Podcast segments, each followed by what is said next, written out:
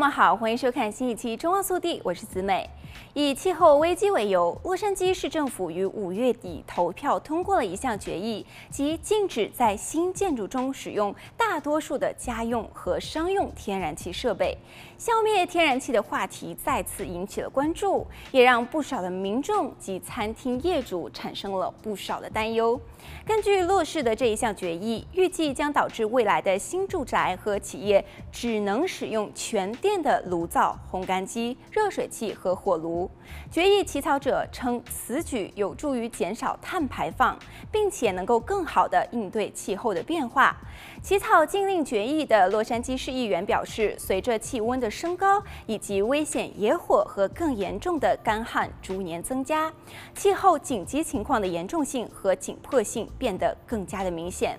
洛杉矶市必须尽其所能地减少碳排放，并向可持续的零碳迈进。但是，不少的民众社交媒体评论认为此举太过于极端，不仅会造成个人的电费账单大涨，也会给企业造成伤害，尤其是影响亚洲餐馆的正常运作。有反对者认为，洛杉矶的新禁令可能会扼杀这个城市里最优秀的民间餐馆。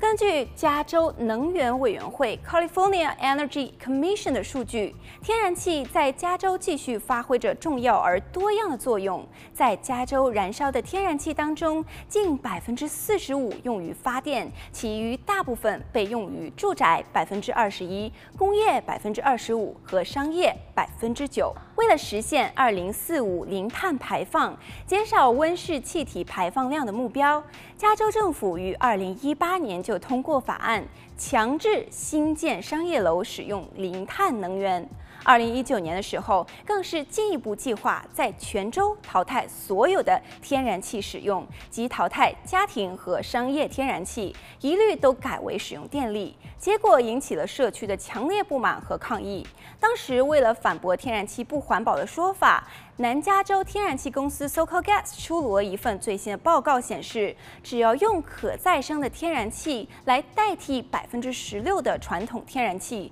二零三零年就可以在减少温室气体排放量方面达到与建筑物全面电气化相同的效果。好了，本期节目到这里就结束了，我们下期节目再见。